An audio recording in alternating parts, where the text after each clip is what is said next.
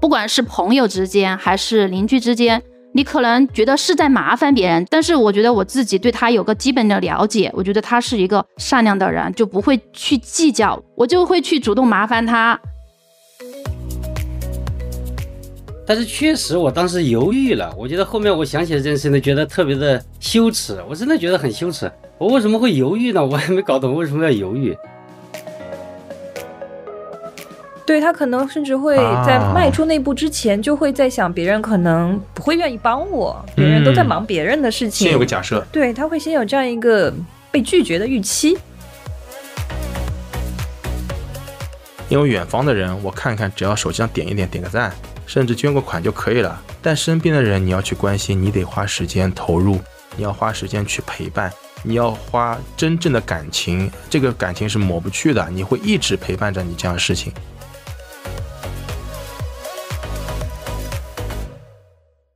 大家好，我是你们的老朋友阿杜，欢迎收听香港置地和 JustPod 联合制作的城市对谈播客《掷地有声》。今天我们的主题叫关心身边人。那我先来介绍一下今天的几位嘉宾，他们是香港置地重庆工友关怀活动的组织者，也是置地的一位行政的同事李黎。Hello，大家好，我是香港置地重庆公司人力资源及行政部的李黎。还有我们的葛新友先生，他是重庆置地约克郡的业主，也是经常跟孩子一起参加体育户外的活动，发起小区的篮球赛的这样一个热心朋友。来，葛先生跟大家打声招呼。Hello，大家好，我是香港置地重庆约克郡的业主，我叫葛新友。我呢有一个十岁的儿子，我经常和他一起去打球运动。好，你好。然后呢，最后还有我们上海大学社会学院讲师。心理学博士陈慧晶老师，Hello，大家好，我是来自上海大学的一名青年教师陈慧晶。那今天把各位请来呢，其实我们想聊一个话题啊，就刚才说的叫关心身边人。拿到这个题目的时候呢，当时我跟我们的编辑同事在聊，我说，哎，这个话题其实马上就触动到我，触动到我是里边一个叫“身边”这样一个关键词，因为我印象很深刻，是之前奇葩说的节目。里边呢谈到一个词叫做“听到远方的哭声”，就好像要呼唤人的一些同情心啊、同理心啊。其实类似的东西会发现，好像我们现在关心远方的哭声、远方的声音会越来越多。就像前一阵子 B 站上，然后先是爆红，然后又被这个翻车的那个二舅的那个故事，说是什么治好了精神内耗。我们那么多人去关注一个。远方完全不认识的一个人，然后为他的这个命运悲喜，然后投入了太多精力在那些东西，同时反思，好像我们身边的人，我们反而没有去太多的去关注。然后我前些年也看过一本书，应该是两千年左右的吧，美国的一位政治学家罗伯特帕特南写的，叫《独自打保龄球》，它里边呢是从美国人的角度他去看。意思就是说，以前美国人呢都是亲朋好友、邻居，大家一起出去打保龄球啊，出去玩有社区活动。但到现在呢，好像就变成一个人去打保龄球了。这是两千年左右，二十多年前美国人的感慨。中国的大师许卓云好像他最近也比较火，他的一本书《中国文化的精神》里边也是提到，好像现代的社会以西方文明为主，更多的是个人主义，整个社会也慢慢的变得，他用的是这个可能是用分崩离析这样一个概念吧。所以那么多的话题出来，所以让我觉得关心身边人这样一个话题变得特别的触动和有感触。我想问问看，今天的几位嘉宾，你们关于这个话题有没有自己的一些观察和看法？之前主持人说这几年发生了很多的事情，比如说这个二舅的事情，这些呢确实是我们距离我们相对是比较远的事情啊，但是实际上确实现在社会的这个人与人之间的这个关系啊。确实有一点点尴尬的。然后比如说，我们办公室旁边，我办公室在那个黄泥坝，我办公室旁边有个小巷子，那个巷子呢，就是走的人不多。然后有一天我在那走路，然后刚刚是下完雨，前面就有一个阿姨，就一下滑倒了。如果是按照我的想法的话，我应该第一时间冲上去把她扶起来。但是确实我当时犹豫了，我觉得后面我想起来这件事情，觉得特别的羞耻，我真的觉得很羞耻。我为什么会犹豫呢？我还没搞懂为什么要犹豫。然后后来我还是上去把阿姨扶起来了。我后来我想一想，我为什么要犹豫啊？可能是因为在网上啊，或者是在别人聊天呐，就说起很多把老人扶起来被老人讹了的这种事情啊，让我觉得有点害怕，有点担心。然后甚至于网上说你在扶他之前先去拍段视频，哎，我觉得这个事情就很尴尬，或者说有点滑稽哈。这个确实是我遇到的一个真实的事情。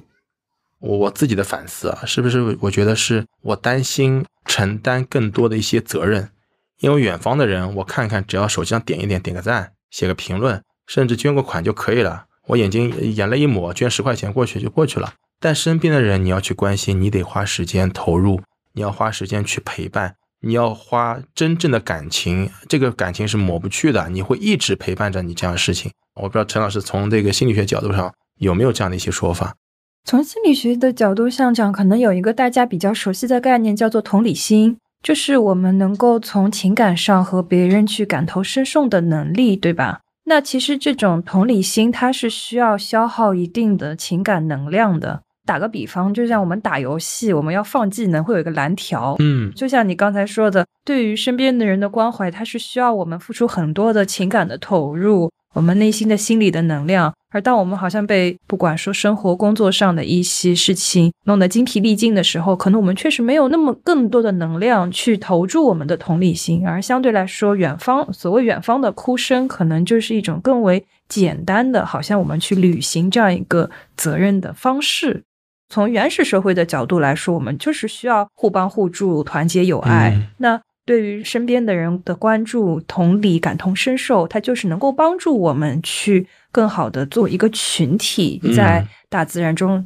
存活下来。嗯，但是其实这一点到我们现代社会就已经发生了挺大的转变了。可能我们不像以前的那种熟人社会那么需要依赖身边的人那种紧密的联系和支持，所以可能相对来说，我们内心也会觉得好像。这个部分它不是那么的重要，不是那么的需要我们花很多的力气去维系。嗯，我自己理解翻译一下，是不是说传统社会的人，人的个体力量比较小，需要在一个社群当中互帮互助，才能让社群日子生存下去，然后过得更好。然后现代人可能我们所谓的生存能力更强了，对这个依赖没那么高。现代社会可能说个体。他独自生活不靠别人也可以，然后慢慢的就会稍微的变弱，就削同理心方面会变削弱，或者说现代社会的很多我们个体需要存活下来的功能都会被一些商业的形式所替代，对，会替代会外包，不需要人与人之间，对吧？对，比如说我们可能轻轻松松就可以在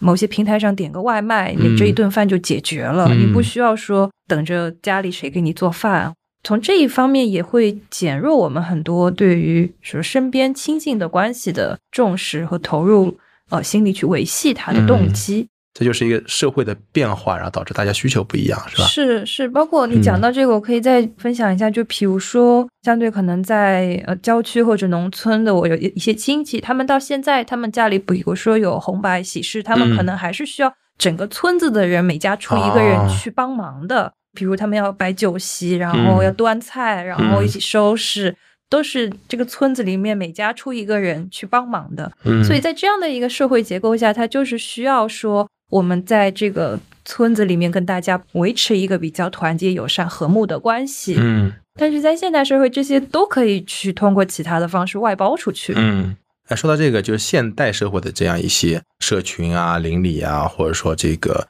日常的这个团体的关系。可能我们现在日常人更多的是第一个是工作，可能是最大的，然后可能是我们所居住的这个社区，如果小区啊等等社区环境更好一点，会有社区这样一些活动。你们在这样的一些团体的环境当中，有没有观察到跟身边的人是一些什么样的关系，什么样的互动？有没有故事可以跟我们分享的？我觉得不管是朋友之间还是邻居之间，你可能觉得是在麻烦别人，就是最开始觉得不是很熟悉哈。你觉得啊，我要请你帮忙，是不是挺麻烦别人，不好意思？但是我觉得我自己对他有个基本的了解，我觉得他是一个善良的人，就不会去计较，我就会去主动麻烦他。比如说有一次，我跟老公就有一天，我就说我们俩要不去看一场电影，出去吃一个火锅，我就说要不就给邻居说一声，正好两个小朋友也可以一起玩嘛。我就走过去敲了门，我就说刘老师，我说我们今天想去过一下二人世界，我说小孩就放在你们家，小朋友正好可以一起玩，到时候我们回来可能差不多十点钟。他说，哎，你放心去，没问题，你们俩玩多久都可以，要不了太晚了的话，小孩今天晚就在我们家睡。我当时一听，嗯，就觉得突然就咱家这距离就更近了。我觉得就是大家要互相的，就是主动的愿意去跨迈出那一步，你们之间的距离就近了。然后就同事之间也一样，其实同事之间为什么大家叫我大管家？我除了负责办公室管理，也管负责大家的食堂，这可能就是管家。但是我平时跟大家除了工作以外，我跟大家就是会主动跟大家打招呼，就跟大家聊天，关心到大家。你要善于去关注他们，你要走进去关注他们。比如说昨天有个同事，这两天我有同事，平时都穿的很少，一个短袖。今天早上刚才碰到他，我走下的时候，哎，我就说。哎，飞爷，怎么今天穿这么多呀？我说是不是感冒了？他说对，就是感冒了。我说那你多喝一点水。就是同事之间，我觉得也是这样。我就觉得我愿意主动去迈出那一步，去关心到他，但是我不会去打听别人的隐私。有些同事，你观察到他今天可能状态不是很好，我就问他，哎，今天怎么看起来状态不佳？他说啊，身体不舒服。嗯，我说那你要不就多喝一点水，要不把那个窗户打开，要不你换一下位置坐那个窗边。就是我觉得。他不愿意给你说，我就不会去问他。有可能他是他自己隐私的问题，特别是女生，我不会去过多的去问他。你点到为止，关心到他，他就感受到你这份心意就行了。如果都像你这样那么的主动，特别是我觉得很宝贵的一点，就是热情，很多人能做得到。但是像你刚才那种，你愿意主动去麻烦别人，而且你自己是觉得我们可以互相有这样的一些以坦诚为基础有互动，再去麻烦别人，别人也会更加信赖你。我觉得这一点很不容易。大家冷漠不是，其实不是冷漠。一旦你主动跨出，哪怕你去麻烦别人，别人会反而会觉得，哎，特别愿意去关心你，去帮助你。这个事情，我觉得我们真的是要向李丽去学习，就是有这样。敢于麻烦别人这样一种心，可能这就是第一步，然后互相之间一来二往，就像你家邻居一样，然后就会越来越多。葛先生，我估计你是不是也是这样一个性格的人？否则我觉得要去在社区里面组织这样的活动也不是那么容易的。你能分享一下吗？刚才主持人说我跟丽丽可能性格稍微比较相像，确实有一点，我也是属于那种比较主动的人。然后像小区，呃，我是小区篮球群的群主。然后呢，经常会组织大家打比赛啊，然后甚至于包括那个呃，协助我们的物管组织小区的篮球比赛三 v 三。今年已经是第三届了，去年前年都举办了。因为我自己本身特别喜欢篮球，然后另外在我的概念里面，我认为身体是大于知识，还大于其他学业方面的。我认为健康首先是第一位的，所以我对我儿子对他未来的期待，就是首先他是一个健康的人。他不仅是身体健康，他需要还要心灵健康。OK，这也是挺难的啊。我为什么让他去打篮球这件事情呢？首先，篮球是一个很有趣的运动，它有跑有跳有技巧，然后呢，最后还有一个结果就是有胜有负。所以在这个运动的过程中，第一锻炼了孩子的身体，第二个也让他有一定的身体的对抗，也知道就是人与人之间的这种相处，还有就是呃队友之间还有互相之间的配合。我觉得只要是团体性的这种运动。我觉得对孩子来说都是非常重要的，所以我也一直坚持带着他去运动。然后在这过程中，其实确实也收获了特别多。现在我们另外一边已经被小朋友占据了，他们我们有时候打三 v 三、四 v 四，他们学着我们打比赛，就是也成了他们的这个社交场。这一点其实对于小区的，我觉得整个的氛围应该是比较好的。我听你们讲的这个事情啊，真的是丽丽说的那个对面邻居能够托付出去，这是我真的是特别特别向往有这样邻居的这种情况。然后葛先生说的这个场景，特别是大人在边上打球，小孩在那边学着啊，那正是我梦想中的这个想，真的我真的求之不得梦想中的样子。但是这事情为什么让我觉得是特别想、特别梦想，就是因为平时做不到。我觉得很大一部分就是现在小孩好像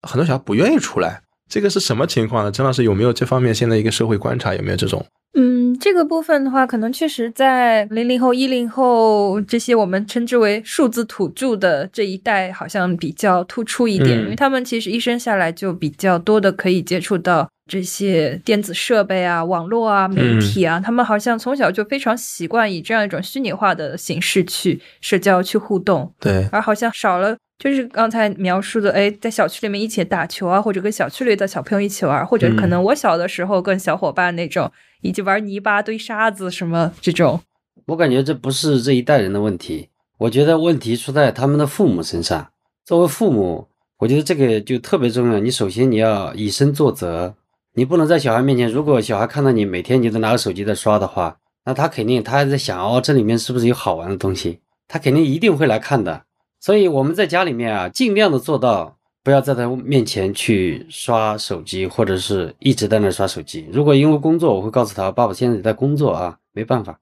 其他情况下，我至少我不会在他面前就这样一直刷。如果可能的情况下，我会拿一本书在那看，和他一起看，或者说他在那做作业，我在旁边看书。我觉得我们做父母一定要做好这个表率。如果你都沉浸在其中，他一定会沉浸在其中的。小孩可能是需要大人去关注啊，去影响。然后我们现在身边的一些人，有些人呢，我们可能是擦肩而过，或者说没有办法去影响别人，他只是你个身边人的存在。但有的身边人，我们也许是可以去影响，可以去关心啊。就像李黎说是这个大管家，因为我知道你是负责我们公司一些关于工友关怀这样一些工作的，也是做了很多年。我想听听看你关于这些，就是为什么我们公司会做这个工友关怀这个事情，它的出发点啊或背景信息是怎么样的？能跟大家介绍一下吗？工友关怀其实之前有一期，其实林总已经讲到过的，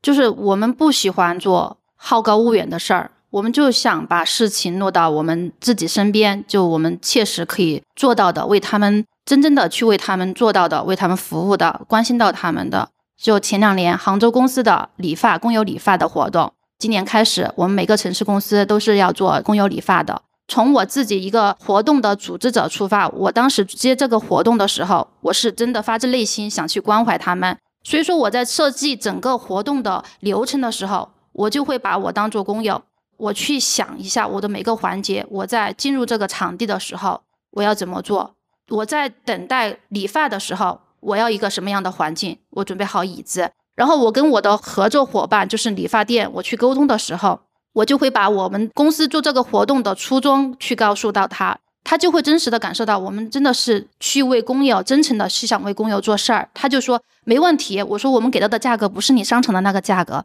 他说没问题，多少钱都可以，他说不要钱都可以，真的是这样的，真的真的我都被感动了。我觉得找到这样的合作伙伴，我都我就觉得很庆幸。然后有个工友他就说，当时现场他签到的时候就问我说，你们这个理发师会有一点质疑，会不会理发师不专业？理完发之后，他就很高兴的拿着他的安全帽，很高兴的走过来说：“你们这个理发师真的很不错，给我理的头发，我这么多年了都没有理过这个发型。”他说，在外面理的十元店的那个发型，就是把直接把头发给他推掉。这个理发师还会给他做一些造型嘛，就看起来就很年轻。他说：“我要发一张照片给我的老婆。”我说：“把手机给我，我帮你拍一张。”他就笑得很开心。我觉得那个笑脸真的是印在我的脑海里面。我就从那个待了一天。看着每一个工友，他们就是对自己的发型很满意，然后笑着离开，我就觉得内心就觉得很满足。他们满意了，我就觉得我做的这个事儿是对的。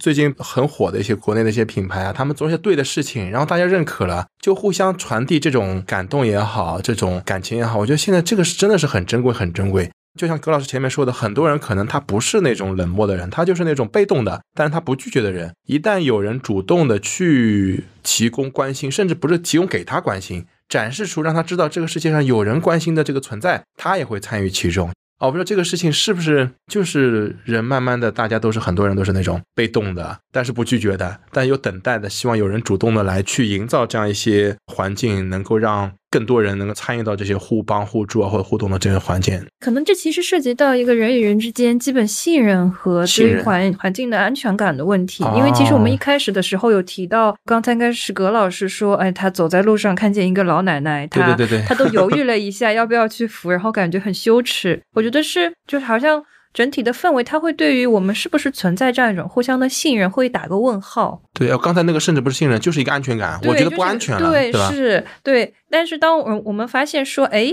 其实好像这个环境大家是友好的，大家是可以互帮互助，我们是可以去发出信号去求助，然后所谓的我刚才说的就是大家的那些啊叫被动的人，他可能是觉得没有信任和安全的环境。对，一旦有信任和安全的环境，就会愿意去。对他可能甚至会在迈出那步之前，就会在想别人可能不会愿意帮我，别人都在忙别人的事情。先有个假设，对他会先有这样一个被拒绝的预期。哦，我觉得这个陈老师打。就是解开了这样一个疑惑本身，为什么会产生这个情况，会有不信任和不安全？包括再回到我前面在提的，好像是不是我们关心身边人，就首先想到责任感，也是个关系。我是不是后面我要负责任了？包括那个托尼老师，我不知道他也是被你的这个感染到，觉得哎，这个地方是有关心的，是有信任的，是安全的。他们都这样，那我在这边一定也是安全和信任的，是不是有这样一个场景在？是，而且他也，我想当时托尼老师也确实的会感受得到，你们是真的很欣赏他们，可以以他们的团队去给工友开展这样的活动，然后工友也很认可他们提供的理发的服务，所以确实，我想这是涉及到一个很基本的安全感的这个问题。我们其实除了理发，以前一直是有工友体检的这样一些事情。其实这些事情呢，在别的公司可能有的时候呢，同样是要想要去做一个公益活动，会想到啊，我们去远方地方，大家第一反应就是啊，去一个什么希望小学啊，然后去一个什么贫困地方啊，然后我们去搞一次活动啊，又好拍照片，又有活动，然后大家这个也能出去对吧？踏个青去看一下，地方比较远，然后我就赶紧回来，也不用再做后续的一些事情。甚至我以前参加过一些这个支教，所谓的支教啊。人家对接的那个学校说不希望你们有这样的人再来，为什么呢？来一波人给当地小孩种下一些希望，以为你下次还会来了，以后就再也不来了。然后再换一波人，再来了一次，种下一点希望，以后再也不来了。就这种感觉，当地老师说我们不希望你们有这样的形式，要来来来多一点，来久一点。但是这样的感觉，小朋友会觉得有一点被抛弃的感觉。那我们公司当时要做这样的一些公益活动，当时就在想，我们先从自己身边最近的人来看起，身边最近的谁需要帮助，我们的工友，啊，不一定是帮助啊，需要我们的去关心吧，我们的工友，我们工友的孩子，我们的业主，我们业主的孩子，就这些我们身边能够帮助到的，能够关心到的人，先从这些开始。而且我们宣传的时候，我们经常会看，哎，会不会有消费弱势群体的这种，我们尽量会去避免。呃，我不知道具体操作上我们还有有没有什么一些讲究吧，丽丽。我们都是内部公司宣传，因为是要需要工程部他们配合我们，因为他们是第一线接触工友的，就是他们要去把我们的我们想做这个活动，把它通知下去，就是把它宣传下去。唱先说一下我们的初衷吧，就想更多的工友来那个参加。最开始工友可能在想，是不是就是你们开发商来做一个那个拍一个照片，你们好宣传一下。就不会认真的做，而且不会长期的做。刚才其实我说到，我们从林总一四年开始，我们就一直开始做，做到现在，每年都在做，我们都在坚持的做。其实工地上面，大家可能就想到男工友，工地上面还有很多女工友，真的有很多女工友。我们自己要想办法，工程部的同事想办法，就是临时搭一个店，临时加一个店，然后我们会做一些分区，每个体检区就会做男女的分区。然后我们体检一般都是安排在冬天，因为是想过年嘛，然后让他们知道自己的身体情况，然后安安心心的回家跟家人一起团圆。冬天比较冷，重庆冬天真的很阴冷，然后那个一个板房就能通电就不错了，然后就没有空调，我们就准备了一些暖风机，因为他脱了衣服就很冷嘛，担心他着凉。而且我们的志愿者，我们志愿者就是我们自己内部的员工，感染到他们，我们一发出这个海报，很多同事都报名。而且我们的活动都是在周末嘛，他们都会来参加，而且还带着自己的小孩，我们所谓的“智二代”，让小孩一起参与。然后他们的参加活动不仅仅是只是工友签到，他们全程还会负责带工友去每一个体检区，基本的身高体检区，然后测血压的，还有抽血的。因为工友他可能进到这个环境，陌生的环境，他你摆了分了很多区，他可能就哎不知所措。就像你自己去体检医院，体检医院进那种 VIP 的体检医院，肯定有专业一对一的那种导检，你就会觉得这个环一个是环境很好，二一个是你有一个一对一的 VIP 的服务，就让你觉得很安啊，感受很好。就全程的我们就是活动的现场，我们都会考虑到去工友怎么去关怀到他们，照顾到他们的感受，就把我们自己想成就是我们是工友，我来体检。我会遇到什么情况？在这种环境里面，这样有限的环境，我能创造能让他更觉得更暖心、更贴心的服务。体检报告一出来，我们就会带上医院的专家一起到工地上面给工友送去报告，然后会给他们一对一的解答。做了这个活动，我就开始关注到我自己的父母，我都会开始每年，我就觉得我在公司参加了这些活动，我去关怀到我工作上面接触到的身边人。然后通过这次活动，也影响到我自己去关心我自己身边的家人，也让他们关注到他们的健康，我就觉得很有意义，真的很有意义。啊，我觉得就像你这样的人，真的就像那那个话说的，微光影响点亮微光，一朵云推动另一朵云，真的是很暖心。你的那些行为，包括前面说的那个医生去解读，我相信也是会被你影响到，因为每个人都想去做一些能帮助别人的，这是人的一个一个一个天性。我是一个呃，是一个被动的人。长期的被动可能会是一个在人际关系上没有太多的额外收获吧。我不知道这个葛老师作为一个主动人，有没有主动带来的意外收获？确实是有啊。我老婆是我在大学上课认识的，然后呢，其实那个那个时候我也是一个就是看起来一点都不起眼的一个穷学生。然后我老婆呢长得还蛮漂亮，追她的同学还比较多。然后呢，那天早上是我的同学帮我占座位儿，他想坐在那里，但是他看了旁边坐一个漂亮女生，他不敢坐，然后他就把我的书包放在那里去了。放了之后，我到了之后，我看啊，我旁边坐了个女生，我以为我要跟那个男同学坐一起，然后他给我放了之后，我就坐过去了。坐回去之后呢，后来我就主动和他打招呼，然后呃问他的邮箱啊，问他的这个，因为我们是同学院，但是不是同专业，不是同班。当天下午就马上发了一封邮件给他，结果呢，因为太激动了，结果把那个邮箱地址写错了。然后我等了两天，一直没等到他的回复。我觉得怎么回事？我莫非他拒绝我了吗？但是我还没有放弃，我就专门等他，要问他，哎，我给你发邮件，为什么没回我呢？他说没收到。然后后来就约他晚上到篮球场去打球，因为她是也是一个比较好动的女孩子啊。然后来，但是她她的性格是比较被动的，其实跟你差不多，比较被动，她不会去主动的去和人去交流。对，其实打球只是一个幌子，只是为了增加一个接触的机会。然后打完球，哎，出去呃喝，哎喝点饮料啊，吃点烧烤啊，然后慢慢的就变成了我的女朋友。所以我觉得主动还是很有好处的，一定要改变点性格。哈哈。哦，真的，这个主动人的这个太多好处了，这个人生大事就这么就这么一句话就定下来了。如果我当时不问他，我一定一定没有后面的姻缘，也没有后面的故事了。好的，我我我当时追我老婆，我好像也是那一刹那，我好像变得一个主动的人了。还好还好，曾经有过有过有过有过。啊，还好，呃，很好。我我我觉得葛老师好多故事可以，真的是值得给所有人去分享，不管是自己的这个人生，还是给孩子的一些辅导教育，真的非常好，非常好。在说到这里，我再啰嗦两句啊。其实确实，就是实际上，其实我刚才说过，我陪孩子打球的事情。其实，在陪孩子打球的时候啊，其实有时候并不仅仅是正向的这种反馈，有时候也有可能会引起这种反向的这种作用。比如说，我会要求他。对他技术上有要求，我会要求他去练一些基本功啊，或者是要求他怎么怎么样。但是其实，在这个过程中，他会有反抗的，他甚至于会对我会有一些抵触。所以，但是在在有一天，哎，在有一天，我突然意识到，这个可能是我的关心不够。其实看起来是我关心他，其实反倒对他来说有可能是一种负担。所以，我后来我就，哎，我就慢慢的也在改变自己的一些心态，然后。我觉得关心要发自内心的关心，不要表面的。比如说，你觉得你做了什么事情关心他，你好像是真的关心了他，但是有可能对他来说是一种负担。包括有些时候跟他讲话，跟他讲道理，跟他讲道理，有可能他并不愿意听你讲的这些道理。那么我后面我就改变了一种方式，就是我在每年的他的生日和圣诞节的时候，我会分别给他写一封信。他生日的时候，我给他会给他写。他生日的时候，我会给他写他成长过程中的一些小时候的一些故事，比如说他小时候呃调皮呀，然后这些事情。然后他圣诞节的时候，我会用我会用圣诞老人的语气给他写一封英文的这个信，然后我用打印机给他打出来。我会用打印机给他打出来，我不要用手写，因为他看了就知道是我的字，露马脚了。所以他到现在为止，他都特别坚定的认为是真的有圣诞老人。他的同学都会告诉他那是假的，那是你爸爸。他说不可能，我每年都会收到他给我写的信。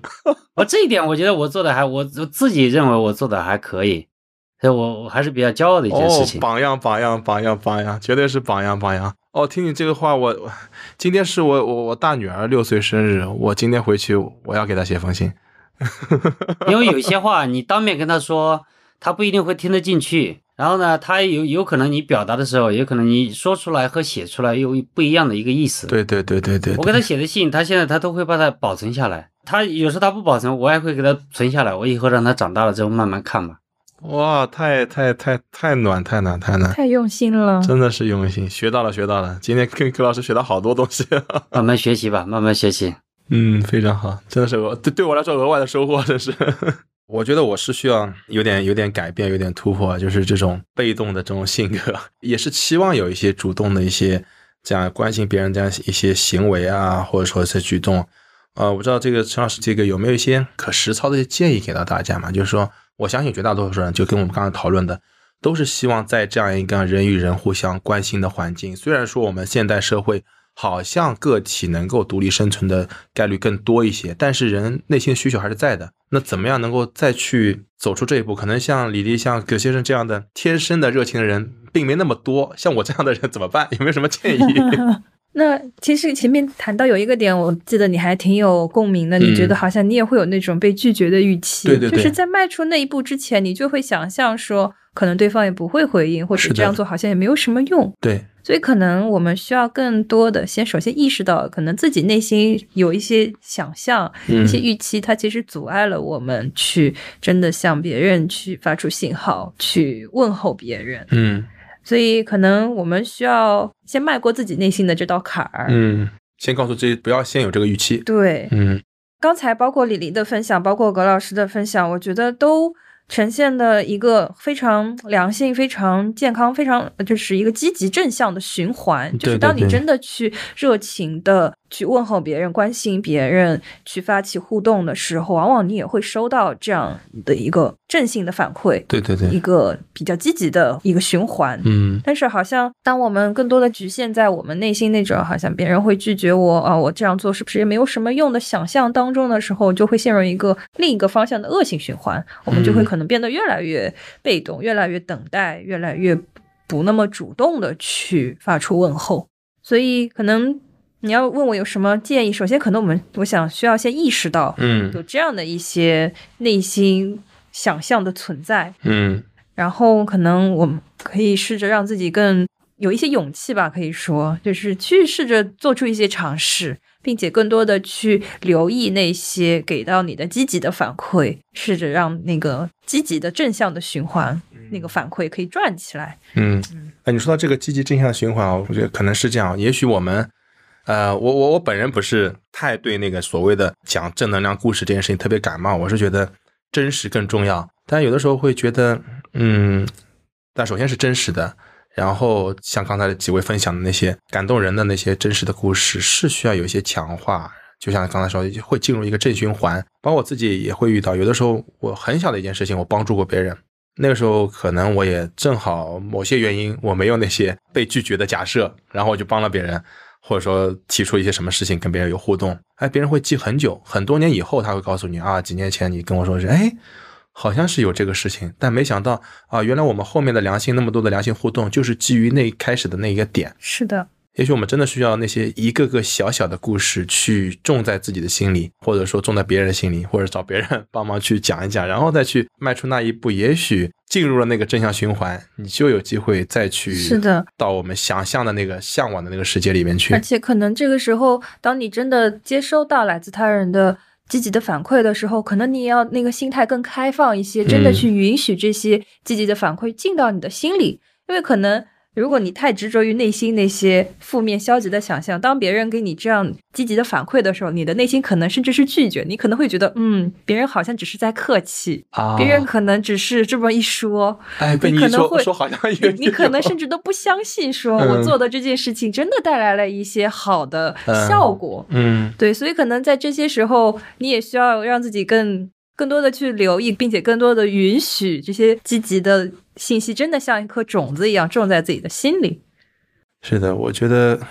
因为我自己平时比较喜欢去喜欢看书啊，或者看电影啊，这些东西从文学作品、虚构的那些东西里面去感受人性会更多一些。慢慢的就会对真实的人好像离得比较远一些。我也是书里面看到一些东西，会警醒到自己。比方说，我上次说听到这个话题，我第一反应可能不一定适合，对，想到一一个俗语，就是说。仗义每多屠狗辈，负心常是读书人。就是说，有的时候你读书读太多了，老是想一些理念、想法、道理，反而会让你人性的部分缺失了。没有这跟真实的人去，我去帮助你啊，我去仗义啊，我去去挺你啊，等等，反而就想那些啊虚拟的一些假想的人类要怎么样，宏大的事情，就像托斯托耶夫斯基说的，要爱具体的人，不要爱抽象的人，爱想象当中的理念当中的那些东西太多了。我们如果说想要那些美好的世界，就像这个葛老师，就像李黎说的，哎，我自己去做一些事情，我去踏出那一步，我不怕麻烦别人，我也不怕去说我去对别人多负一些责任。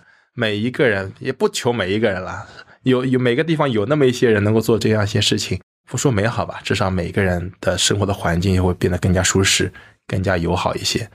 啊，这是我想今天我们讨论这个话题，关心身边人，关心可能是其次啊，可能可以换成别的词，但是身边人这个希望能引起大家共鸣，更多去回去跟自己的父母多问几声啊，最近怎么样啊，关心一下自己的孩子啊，不要是在他面前只看手机或者丢个电子产品给他，面对同事。不是那么熟的同事，这个向李黎学习一下，就随便聊几句，有的没的聊几句啊，也不一定别人就拒绝你，说不定别人也有这个期待，说不定话题就起来了啊。如果小区有环境的，就像葛老师一样，哎，问一问有没有人，两个、三个、七个、八个，说不定就组织一个特别有意思的群，能够认识很多的新的朋友、新的兄弟啊。这是我想今天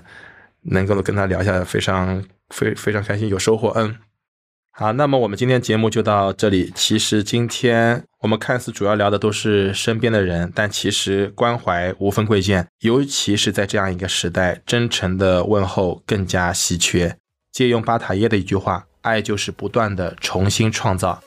希望大家可以重新审视自己与身边人们的关系。希望我们的节目可以对听众们重新创造连接、重新关怀身边的人有所帮助。